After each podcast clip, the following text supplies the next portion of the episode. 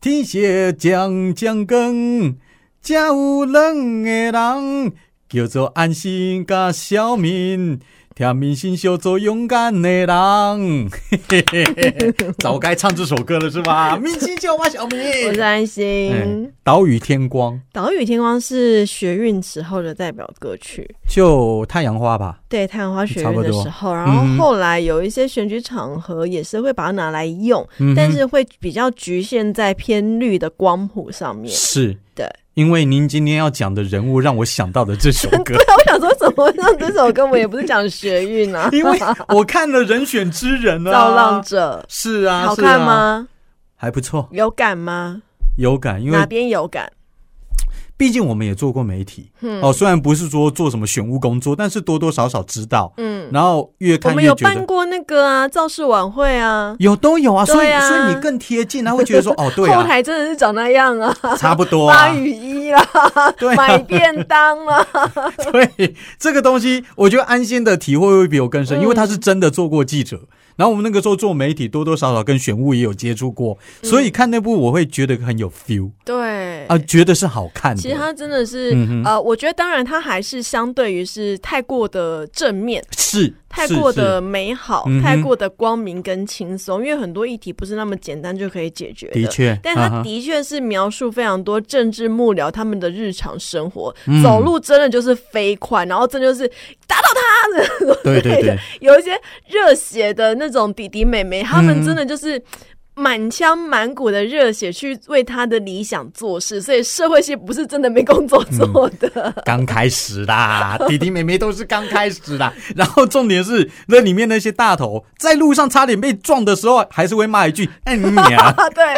但是他其实还有 比较嗯比较呃 peace 一点，就是其实大家烟枪真的都蛮重的”。。哦，是是更多人啊是他们是踩着高跟鞋，女生哦，真的就是选务干部哦，嗯踩着高跟鞋，穿着套装，蹲在路边就是假混起来，因为他压力真的太大，压力大，真能够理解压力超啦大，所以谢云轩他们在里面的烟真的抽的算少的，嗯还好啦，这个这个完完全全能够理解啦。 然后真的很常去唱 KTV，很爱去唱哦歌，但就是在瞧事情啊、讲事情啊，都都是去唱歌。哦，不是去藏酒嘎哈，藏你猪肝那就是不好演出来了。哦哦藏猪肝的话，可能就是又更更另外一层的。哦，因为他 对对对在演 KTV 那一段的时候，我在想说，你们是去这种 KTV 吗？呃，要也看对象，要看你跟谁去。里里面的选物的年轻人，我相信啦，呃，对不对对对对，但是对但是里面的，对高层的话，可能就不一定。但他们真的真的是算是偏喜欢去 KTV 唱歌。是对，马来西亚我也喜 欢。对，哎、但是所以这样说起来，你就不适合去那边。为什么？你不是说都很多烟枪吗？哦你闻到烟你会不舒服吗？但是那是工作啊，啊，就就会闻到啊，要不但然是怎那么是办？工作，给我钱我什么都可以啊， 真的。我愿意闻，啊 但是钱要到位。所以，所以如果跟你对口的，常嗯常都要跟你在那边上山下海的，他就是个老烟枪，你 OK？只要他有烟品的话，他不要在车里面抽烟嘛。对不对应该会吧嗯你知道我们有个邻居啊，我觉得他烟真的是烟瘾一定非常的重，无时无刻我每次都在楼下看到他，或者是我只要回家，或者是我出门，我电梯永远都锁在六楼，代表嗯他经常进出，对但他都愿意从六楼到一楼去抽烟，他不会在家抽烟。哦，真好，我就觉得这种人的烟品是非常好的，值值得赞赏。他就算抽烟，我也会原谅他，因为他嗯哼烟品够好。还是他在家已经浓到他自己也受不了了。我觉得不至于，他真他真的都是会走出家门，然后坐电梯从六楼到一楼，然后再穿越社区中庭去门口抽烟，然后你也不会看他乱哦。丢烟蒂。我们楼下烟蒂不多，所以代表他不会乱丢。他家有小孩吗？我倒是没有注意到这件事情，但总之，就算他有小孩好了，他也是愿意为了小孩这样子跑嗯啊。对啊，这这他能烟理品解。真的是很好哎、赞。所以明白如果说跟我工作的那个人，他就算是烟瘾很大，可是他嗯烟品够好的话，那我会尊敬他。嗯，那如果真的是要长期工作，他又很爱抽烟的话，那我们就沟通一个可以适应的工作方式。你不要烟对着我喷嘛？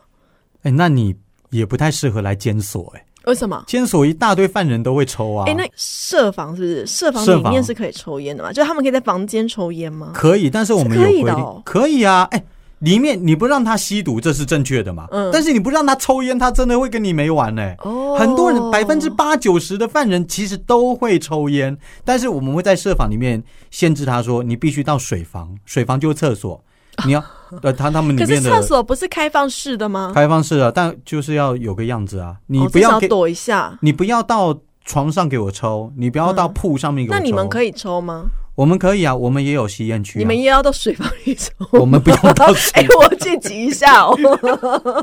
我们没有到水房， 我们厕所就是厕所， 没有水啊房。啊啊然后我们有自己的吸烟区，有啦，都会有。你们那里会有女厕吗？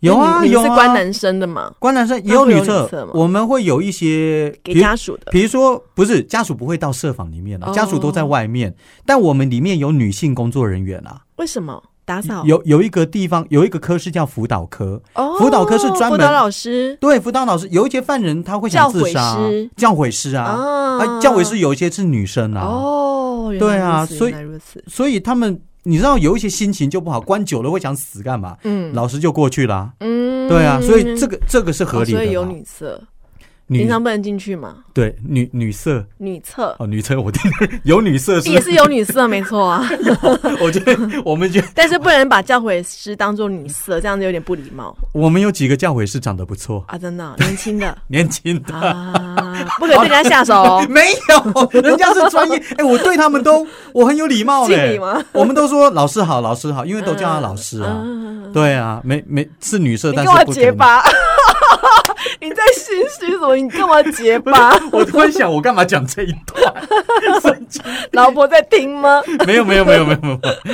他会听啦，偶尔啦，对。好啦，我们今天来讲的嗯是是《人选之人》《造浪者》里面的一个非常重要的角色。其实这个角色以前大家应该就知道他，可是对他了解嗯或许没有那么的深。但这一次在《人选之人》《造浪者》里面看到他演的这个角色叫做林月珍，也就是代表党内出来竞选总统的那个呃很有文青气质的总统候选人，就是赖佩霞演的。 OK，那我就对嗯戴佩霞这个人开始非常好奇，因为你在戏里面你会觉得。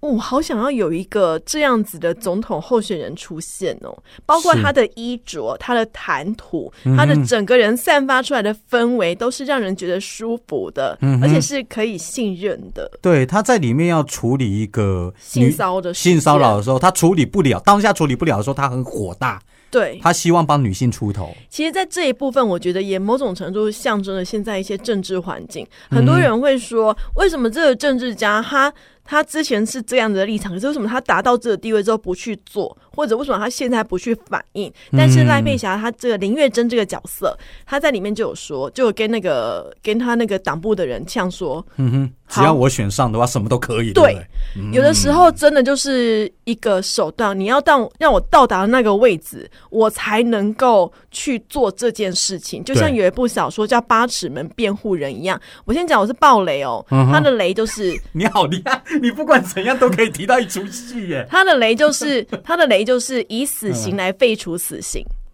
以执行死刑来废除死刑，怎么怎么弄？就是因为我要凸显这是一个冤案，哈哈，所以，哎、我这是全部都是暴雷哦！《八尺门的辩护人》，如果大家没有看这本小说，或是戏还没上映嘛，如果还没看，不想要暴雷的话，就先转走，或者是你往后三分钟，往后三分钟去听其他的。先暴雷哦，以死刑废除死刑，就是书里面用一个冤案执行死刑之后来探讨死刑的废除，啊，对，故意去执行这个死刑。好啊，我赞成 啦，我赞成啦。啊、这是 OK 小啊说的内容啦、不是真实小说的内容。对啊，要不然这是没完没了的，倒不如我们就这么干啊。好，OK 啊。那我们再讲回来，嗯就是呃，《造浪者》里面赖佩霞的这个角色，就是你会觉得这个总统真的是让你，他最后也当选了嘛。对他赢然后他的了衣品都很好、因为像不像小英总统，他穿的就是比较呃严谨、严肃，比较比较素色一点的颜可色。我觉得他在演他哎。对他的确是有点在模仿小英总统对那种感觉，嗯哼但是又有赖佩霞自己的感觉。对对，所以我就很好奇赖佩霞这个人到底是何许人也，因为毕竟我只知道她是一个老艺人，加上她是隋唐的婆婆。是哦。对啊哎我你不知道吗我不知道， 我不知 她道。老公是隋唐，隋唐现任老公跟以前老婆所生的 小孩。这么复杂哦。 哎好，我们就来讲这个故事那你可吧 不可。以再讲一遍？她好老公是什么？她老公嗯嗯隋唐的老公是赖佩霞现任老公的前妻的生下来的小孩。哦， 哦，是哦，所以也是要叫她小妈之类的吧？呃，应该都叫妈妈了啦。哦，叫妈不妈会咯，叫小妈吧？ OK 现在会我不知道，我不知道我们家怎么叫，或者 auntie 或者是 妈咪。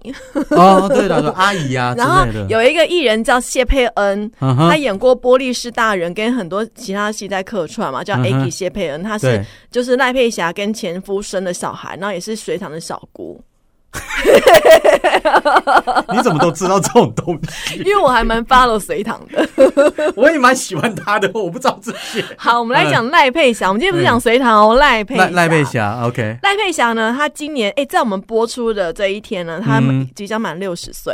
赖她佩六霞哦月八号，她是一九六三年六月八号出生的，哦所以她你看到她五官嘛，嗯哼，很深邃。一门嗯是她已经六十岁了，她那个五官的那个轮廓都非常的深，因为她是个混血儿。嗯哼，她的妈妈在那个年代啊，在六零年代的时候，因为初恋的时候呢就很伤心，因为失败了，嗯所以她妈妈就是呃离开了树林。她本来住在树林，不到二十岁，她就自己到台北市去独立生活。然后呢，那个时候是在打越战的时候，一九六零年代， 对，很多的美军其实大兵驻扎在台北市。是，嗯北投那边有非常的多。那他妈妈没有什么一技之长嘛，所以在一个美籍家庭里面当保姆。嗯哼，学了一点英文，然后因为是美籍家庭，所以往来会有很多的美国军人。他认识了赖佩霞的妈妈，在那个年代认识一个二十一岁的美国军人。好，他们交往了两三年之后呢，女生发现怀孕了。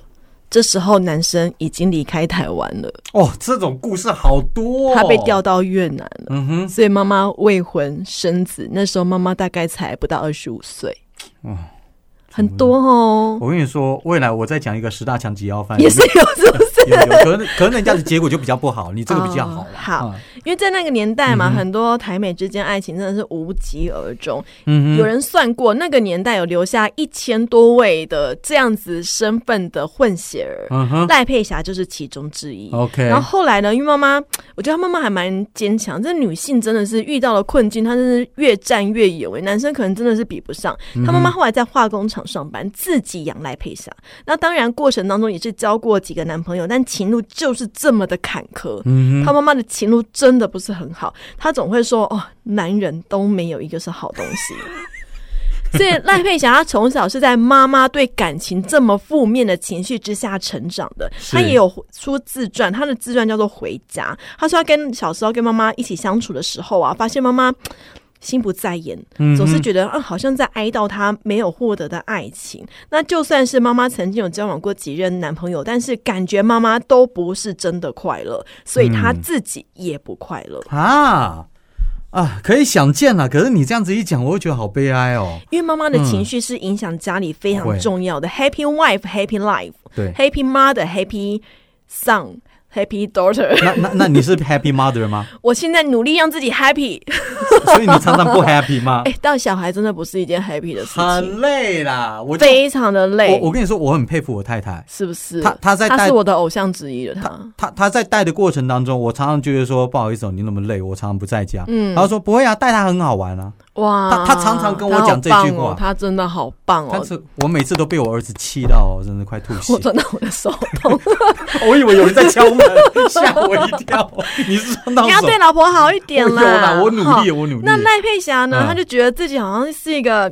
拖油瓶拖累了妈妈。那直到赖佩霞自己小二小三的时候，妈妈遇到了一个美国籍的男朋友。嗯她说呢，这个男生是台湾战机工厂的美籍工程师，很常去美军俱乐部，所以嗯她觉得，诶，小时候因为妈妈交的男朋友会送一些东西嘛，我打开冰箱，我有苹果，有可乐，有可以吃牛排，吃炸鸡。后来她才知道说，哦，在那个年代，你要吃到这些东西，真的不是那么的 容易。对啊，我刚刚就在想说，哇，好有钱哦。对，因为她妈妈交的男朋友都还 不错，只是说厉害情路是坎坷的。有但是跳过对于赖佩霞来讲，嗯炸鸡弥补不了自己心理上没有爸爸的那件事情。嗯，当然，嗯，所以呢，她妈妈跟那个美国籍的工程师男朋友交往的还算蛮顺利，但是还是分手了。嗯这时候赖佩霞开始慢慢长大，赖佩霞突然间有种好像被爸爸丢掉的感觉。嗯她可能对那个妈妈的男朋友有一种爸爸的依赖感了吧？哦， OK，然后哈赖佩哈霞也在回忆说，她的脸孔是混血的脸孔，嗯在那个年代的台湾，这样的脸孔虽然我们说在台湾有一千多个，可是是分散在四处，嗯哼，几百万人人口里面分散着一千多个人，所以相较之下人数是少的嘛。对，在学校就会觉得格格不入，会被欺负吧？会，他说会啊什么呢？他说曾经在学校，他没事哦，就是在座位上好好的写功课的时候，嗯哼后面就有一个男生叫他杂种，对啊，对，那个时候是好很不尊过重的。分哦。是啊，然后他就觉得啊，我要忍住，我要忍住，他就嗯眼泪要流下来，他就把头抬起来，眼泪硬是在眼眶里面打转，不要流出来。了不起。小朋友真的了是言语真的是比大人还要冷酷。嗯嗯，直接很叫伤人杂种就讲出来了嗯，然后后来妈妈又是继续工作啊、更会啊，但是呢，我觉得这妈妈也还蛮愿意栽培小孩的，她让怎么赖说佩霞学钢琴，哦，嗯，对她不是只让她吃炸鸡、吃牛排而已，她有让赖佩霞学一技之长。嗯哼，然后她跟她妈妈的美国籍男朋友会在家里面听美国的乡村乐啦、流行乐，所以就在这个时候，其实赖佩霞培养了一些音乐的素养。嗯她哼，说她会听凤飞飞，会听刘文正，会听到去买歌本来唱。嗯哼她觉得我自己这个人，我就是一个歌曲自己，你考不倒我的。嗯哼，而且她在十五岁的时候哦，甚至还用课后时间到她那个年代说张艾嘉跟刘家昌经常出没的西餐厅弹琴驻唱补贴家用。十五岁，啊那哦所以是所以他后来应该有有出唱片什么的吧？对歌手出身吧？对她后来是歌手，啊哈那只不过后来妈妈跟前男友复合了，就是那个工程师男朋友，嗯然后 OK 后来他们一起去了美国，正式结婚了。妈妈跟她男朋友正式终于修成正果哦结了。果是好的。嗯然后这个时候，赖佩霞也从复兴美工肄业，她没有读完，她就读哎，复兴美工还不错哦、还不错啊，还不不错哦、嗯，跟着妈妈一起移民到美国。她就是青春期的时候到美国，她说她的继父是没有小孩的，所以她还在试着要怎么样去管控一个青春期的小孩，她也在试着怎么样当爸爸。嗯所以她想管赖佩霞的时候，赖佩霞青春期了嘛，反抗期啦、就要反弹。就是一直抗议，一直抗议，一直抗议。后来一年之后，赖、佩霞待不到一年，她自己回台湾，啊， 哦，OK 啊，然后这是不他同持路续的而已很喜欢唱歌嘛，嗯所以是他呃，我我找了很多资料，但我没有发现。是我想知道他到底是怎么投入演艺圈，有可能是自己去毛遂自荐，所以他在一九八二年投入演艺圈。嗯哼他就是弹琴啦、嗯哼唱歌是我唯一会的事情，所以就当做我的职业吧。哎，可是我对他有印象的其实都是演戏耶。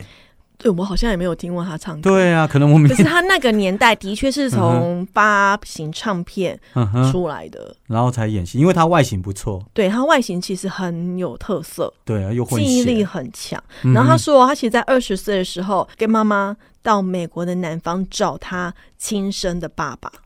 哦，这有他找到们还找得吗？到，找得到厉。他爸爸害已经有老婆跟小孩了，他就觉得嗯心情有点复 杂我。我觉得那个时候很多的美国大兵在台湾其实都是不负责任的。对啊，就拍拍屁股就走对了。对呀、对，他还找得到那嗯、这过程我相信是很崎岖的啦，嗯哼就是反正总之是有找到了。他说他发看到嗯爸爸、他的妈妈流了很多的眼泪，毕竟那个时候他们也是真心爱，才二十一岁耶，是二十一嗯岁的那个。其实已经接近是初恋，又怀孕又生子，多么深刻的那个印象啊！对，然后后来啊，呃，他们用照片，因为他就带着相簿，就过去这二十年来发生了什么事情给他爸爸看，他们就慢慢的把这个亲情啊、空白的二十年啊，慢慢的、慢慢的把它补起来。后来他跟他妈妈离开他爸爸家的时候啊，嗯他就说跟他妈妈讲哦、我觉得他还蛮幽默的哦、他就说：“哎、妈，你幸好你那时候没有嫁给他。”为什么呢？他头都秃嘞、 他爸爸已经开始秃头了呃啦演。演艺圈的料，对啊，都已经二十年以后了，我想很多事情都可以放下来了。对他就觉得，所以后来他只要谈到那种会有感伤的感觉，他就立刻 哈哈哈哈哈，幽默带过，没对错不对，他所以用幽默带过。嗯然后那时候啊，他就开始已经在演艺圈闯荡，因为他我们刚刚说他是混血的脸孔，有上过诸葛亮的歌厅秀。哦是哦，我老实说，嗯哼我有去看过嗯哼几集赖佩霞上诸葛亮的歌厅秀的画面的那个过程，我觉得那个年代的女明星，嗯哼，很辛苦，因为都要忍受男主持人不管是身开黄体腔嘛嗯对，还有言语上的性骚扰。那时候诸葛亮跟他说什么？他说：“哎呦，你这嘴架你多嗯 哦。然后他不只是讲他丑，就暗示他可以吞性器官。而且是在舞台上面哦。然后我就我就看赖佩霞怎么反应，他就瞪大了眼嗯睛，然后勉强的这样微笑来呛回去，这样子。厉害，我觉得，啊但是真我真的很辛苦哎、没没有你想到诸葛亮，我跟你说就是那样。然后那个时候他的收视率又高，没嗯对办法，大家又爱看嘛。好，那赖佩霞呢？她其实有发，在一九八四年发行的第一张专辑叫做《冷冻我爱，你有听吗》我没有听，我找不到。 ？YouTube 上面 没 在有同一吗年，她也认识了孙悦森叔叔，在他邀请之下，她受洗当了基督徒。嗯 OK 到一九八七年，来到她生命当中一个很重要的转折，嗯她认识了她的前夫，叫做吕相荣。一九八七年，他们那时候呢，嗯，就谈恋爱。哼，然后吕向龙是演艺圈的人吗他是一个商人吧？ ？OK，哦，圈这外个的人，这个人还蛮有故事，你听我讲，待会嗯我哼会讲到他。好吼，然后一九九一年的时候呢，她生了她的大女儿谢佩恩，这时候跟老公已经结婚了四年了，嗯最后他们还是离婚了，为什么呢？吕向荣有人说，因为小三吴文轩。有这个印象吗？她曾经在几年前嗯很多综艺节目会出现吴文轩这个人，说她是名媛，她真的长得蛮漂亮的。对对对，吴文轩啊他介入，可是赖佩霞说：“哦，没有啦，我不知道吴文轩他是不是小三。总之就是婚姻出了非常多的状况。嗯哼，然后吴文轩他当时也说：“我自己不是小三哦，我是在赖佩霞跟吕向荣离婚好几年之后，才跟这个吕向荣在一起结婚的。可是我跟你说，嗯哼，这个吴文轩他虽然跟吕向荣结婚，但也没有好结果，因为吕向荣本身就是一个，我直白的讲，他就是一个烂花咖。花公子，OK，他还跟吴文轩借钱，最后还是钱不还，反正最后两个人也是离婚了。最后吕向荣过世，先死了。哦是哦， 已经不在了，这个这个人在感情上面哦，女生遇到他真的是极度的倒霉。所以吴文轩虽然他有人说他是小三，我不管他是不是，但他也是衰啦。嗯哼，他也真是衰，然啊后赖佩霞更衰。赖佩霞说，她那时候在婚姻里面，她真的是极度的痛苦。哎，所以他有步上他妈妈当时的后尘哎，第一段婚姻，对哈，嗯第一段婚姻，而且她他生了两个女儿，包括谢佩恩。两谢佩恩是他的大女儿。呃，离婚前的一两年，他们结婚八等年。一下，我我不懂，吕向荣、嗯，赖佩霞，嗯为什么会生谢佩恩？听我讲，哦哦，有有，对我是讲说姓都不一样对，啊，心不一样，对对不对对对对，因为谢佩恩的谢嗯是现任老公的姓，哦好哦继父对，哦，OK，OK，因为这个继父真的对他们非常的好，所以他们改姓，本来，OK，都姓吕，后来改成姓谢。嗯好好，那赖佩霞有说，她跟吕向荣离婚之前的一两年，她曾经说，她随时都会有一种无意识的恐惧。她身上只剩下六万块，老公不管她，她独自一个人带着五岁跟一岁的小朋友过生活，嗯住的房子哦，一个月哦，房租哦超过十万 块，她身上只剩六万块，要带两个小孩耶。她压力很大，说那就其实我在退租啊，那就退租啊。可是他在演艺圈的工作，嗯哼哦薪水还不错。他说：“ OK 其实我那时候只要在演艺圈努力工作，我绝对可以养得活。”可是嗯他还是能够感受到外界对于我这一段婚姻是有一种注视感。嗯我跟吕向荣，我们都算是名人，然后我的婚姻一直是被摊在大众底下，然后吕向荣在外面当花花公子，全世界至少演艺圈一定都知道，是他就是只能在家里面带小孩。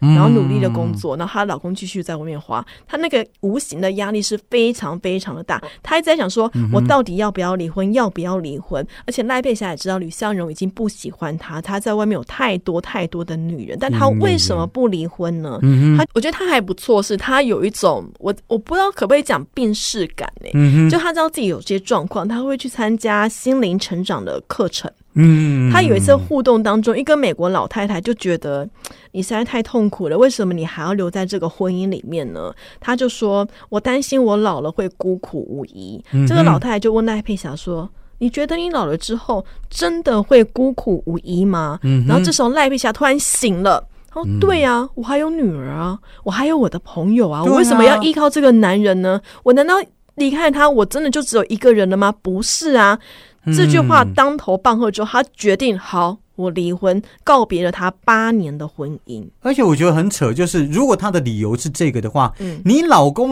也不会跟你陪到最后。但我觉得那是一种这个花花公子，感觉，你是我我不知道男生能不能够理解，嗯就是我跟这个男人，他我跟他生活了八年，我跟他很多东西或许都是牵扯在一起的，我的朋友，嗯我的甚至我的财产，是，我一离婚之后，我可能要放弃很多东西对啦，啊，这我是而且问我还题要我是、嗯我又是个艺人，我要面对很多人的眼光，在那个年代的离婚都是大事，都是八卦的新闻，最喜欢的对象到现在也都还哦是。那个年代很忌讳吧？对那艺人对啊，所以他的嗯压力其实是非常大。可是他后来受不了了，我想要让我自己开心，让我的孩子开心，然后所以我决定离婚。嗯，嗯嗯嗯然后呢，他在一九九六年，嗯哼，小孩一样五岁一岁的时候是嗯离开八年的婚姻。同一年，他在美国飞往台北的班机上认识了，这真的是缘分，缘对不对分嗯哼，离婚的当年就认识新的姻缘。他们在飞机上认识现在的老公，叫做 Bob。B O B，是台台湾人还是呃，应该是美籍吧，我还没有去美籍嗯查。 OK，对然后说，我为什么会愿意？他们俩其实那时候是呃，就在飞嗯机上认识，相谈甚欢呐、他说那时候他在飞机上，他就是坐在窗户旁边，嗯然后哼，她老公就坐进来，刚好就是坐在她旁边，边吹着口哨边唱歌，感觉这个人哎、好阳光哦。然后这个她说她老公当时跟她借报纸，赖佩霞就说你声音蛮好听的，然后他们在飞机上聊了十四个小时，一路聊回来。嗯就觉得哎、诶怎么这么聊得来啊？美国飞台湾的过程当中十几个小时，但是哎、聊不够哎、嗯所以后续他们就一直一直联系联系联系。他也发现这个爸爸非常对他女儿非常非常的好，他愿意放下心房，带着两个女儿再嫁。他就说有一次啊，我在游泳池的时候，我看到了呃我现在的先生当时的男朋友嗯哼，帮我的女儿绑头发，哦，真好哎，我通就常觉得男生不会做这种事，好不好？对我就觉得哎、好棒哦，对，感觉哎对好对舒服哦。哦， 上帝的安排。然后在一九八年，就是嗯赖佩霞离婚、认识爸爸两年之后，她的妈妈过世了。 OK，她妈妈对她来嗯讲是很重要的人，毕竟对他们是一起长大的嘛，两个单亲妈妈带一个小孩。哦，那还好有爸爸。对对对，然后在临终的时候哦，爸爸跟妈妈说他会好好照顾赖佩霞母女三人，让妈妈放心，嗯是可以到另外一个旅程继续的往前走。嗯嗯，所以嗯在两千年的时候呢，女儿过继改姓谢，哦，原然来后这是时候这其样实爸爸也嗯有一个儿子，就是隋唐的老公。所以隋唐老公跟 Aggie 他是没有血缘关系，他们都是姓谢，就是因为赖佩霞跟他爸爸结婚，嗯哼，但是会叫姐姐弟弟。应该是会叫或者是叫名字吧。他们因为他们都比较美式哦作风一点啊，应该可能会叫名字。嗯哼，然后呢，讲到隋唐好了。好，嗯赖佩霞的媳妇是隋唐，很多人会好奇，哎、你媳妇是隋唐？老实说，隋唐其实有一些言论争议啦，包括有人说什么他跟他邻居的事情，对不对？呃，那还是最近的。嗯哦那他们结婚之前的时候，有人就是说，呃，江湖传闻，只要隋唐会出现的代言场合之前，都会发生一件大事。嗯比如说，隋唐可能今天要出席某个代言，然后前一天就会发生他可能跟谁分手了，或者是有什么样的状况出现，嗯哦然后我就有记得很王多心媒凌体那一段对，很多美工刀割啊什么之类的，就是有人说隋唐是我直接讲啦，就是不代表本台言论，反正就是有听到啦，就说、啊什么是个心机女啊，怎么样怎么样怎么样。那我觉得嗯那那那也是她的本事啊，某种程度来说，就大家会好奇隋唐跟赖佩霞怎么样相处。他说，嗯，我很满意我的媳妇啊。他说我跟隋唐相处起来不像是婆媳，比较像好朋友。很好，很好。对，他说，嗯因为、呃，很多人对婆媳会有过度的期待，可是两个人是来自不同家庭，习惯也是不一样的，不需要讨论。而且，隋唐身在演艺圈，我在演艺圈待这么久，我懂得他的苦，嗯，所以他们就是都能够很好的相处。赖佩霞自己跟她的公公婆婆，就是爸爸的爸爸妈妈，也相处的非常好。他们没嗯有住在一起，她说是因为公婆说不要跟二代住在一起，对有点距离是最美的。哎、我觉得这个很神奇耶、嗯，就是赖佩霞她的儿子居然也娶了一个演艺圈的人， 啊，然后这也不是说什么，因为我是 他赖们佩父霞子，都去演艺圈的人，对对啊，那只是刚好哦，不是因为说我去牵线哦，不是不是不是，对不他们对就是就是这样认识。然后好赖佩霞巧在哦这段过程当中，其实这几年她比较有名的是的心一些心灵课程跟教人怎么讲话，因为你看《人选之人》《造浪者》里面赖佩霞讲话的方式，她的语言或许是台词，可是她诠释的方式就是赖佩霞本身。你看她受访的时候，她就是那个方式，轻轻柔柔、清清楚楚告诉你她的想法是什么，不会去勉强逼你，而且她有出好几本书，都跟说话方式有关。对他这几年也也也有开很多心灵的课程，他还拿到暨南大学的博士学位。我觉得他这个人真的是嗯蛮厉害的，他真的就是一个。呃，我当然不知道他们实际相处的状况是怎么样，但至少他给外界看起来的感觉就是一个很舒服的人，一个很舒服的长辈。嗯哼，我们只知道说他是个艺人，但他代表作是什么，可能比较不记得。到最近这几年，他的代表作就是专门去演讲一些关于心灵跟讲话之术。嗯哼，这是我对她最近的印象，以及她是隋唐的婆婆。直到最近的《人选之人》《造浪者》里面，她的那个总统形象实在是太好了。嗯，太美好，会真的会让人想要投她一票的那一种。我觉得剧组选用赖佩霞去演这个角选色很棒啊很厉害耶！对，所以听完你讲今天的故事，嗯我突然产生两个想法。哈，第一个就是你不管你的出身是如何，到了最后，说不定你们攀上高峰。赖佩霞这样子，到了最后能够如此接近总统、 哎，对不对？我演过总统哎、对啊，而且大家不会觉得说有违 和、大哎，家会说：“哎、你要不要真的出来选嘛？”她说：“啊，不要吧。是啊，真的很优啊。然后第二个想法是。在飞机上一定要多跟人家聊天，好 不好？”等一下，遇到这么好的缘分，看清楚旁边是谁，而且你嗯哼可能没有去查他坐的是不是商务舱或头等舱。哦经济舱或许就不一定 了，你要看舱本。我在经济舱每次都想着要赶快下飞机。对啊呀，对急旁欸旁边坐的永远你都要不看是什么彩礼，人如果坐头等舱，你一定要四处去寻一下，真的绝真对的要真的去聊天要哦。真的不行的话，就空姐、空 少，好不好？加油的。 哦，这很精彩。